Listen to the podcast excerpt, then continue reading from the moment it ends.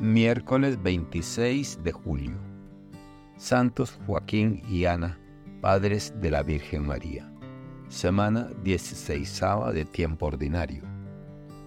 Evangelio según San Mateo. En aquel tiempo, Jesús dijo a sus discípulos, Dichosos ustedes porque sus ojos ven y sus oídos oyen. Yo les aseguro que muchos profetas y muchos justos desearon ver lo que ustedes ven y no lo vieron, y oír lo que ustedes oyen y no lo oyeron. Palabra del Señor. Gloria a ti, Señor Jesús. Reflexión. Hoy, más que nunca, vivimos en un mundo que está constantemente en busca de la felicidad. Desde los medios de comunicación hasta los mensajes publicitarios, se nos promete que la felicidad se puede encontrar en las posesiones materiales, en el estatus social, en la belleza física, en la popularidad y en una multitud de otras cosas.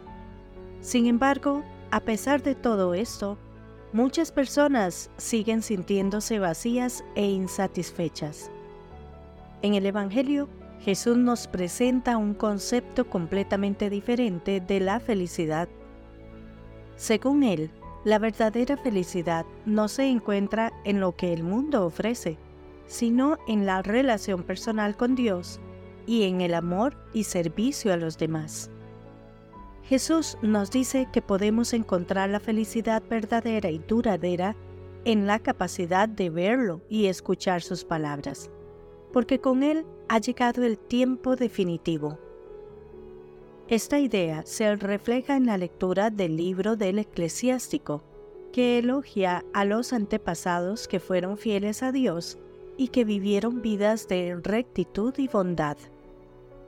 Al igual que Joaquín y Ana, los abuelos de Jesús, estas personas pueden no haber sido famosas o ricas según los estándares del mundo, pero vivieron vidas de fidelidad a Dios y de amor a los demás.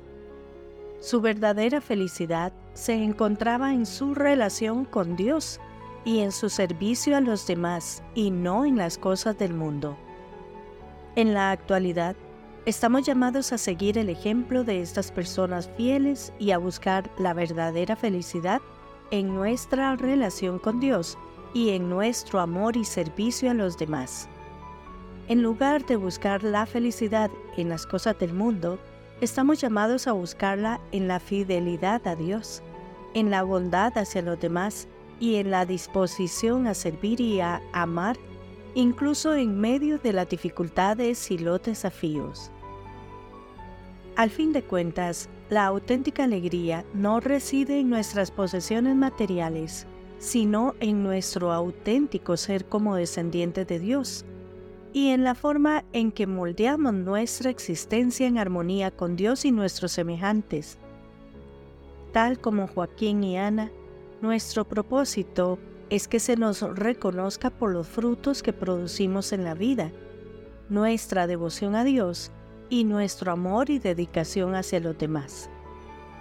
Esta es la genuina dicha a la que todos estamos convocados y que estamos predestinados a descubrir.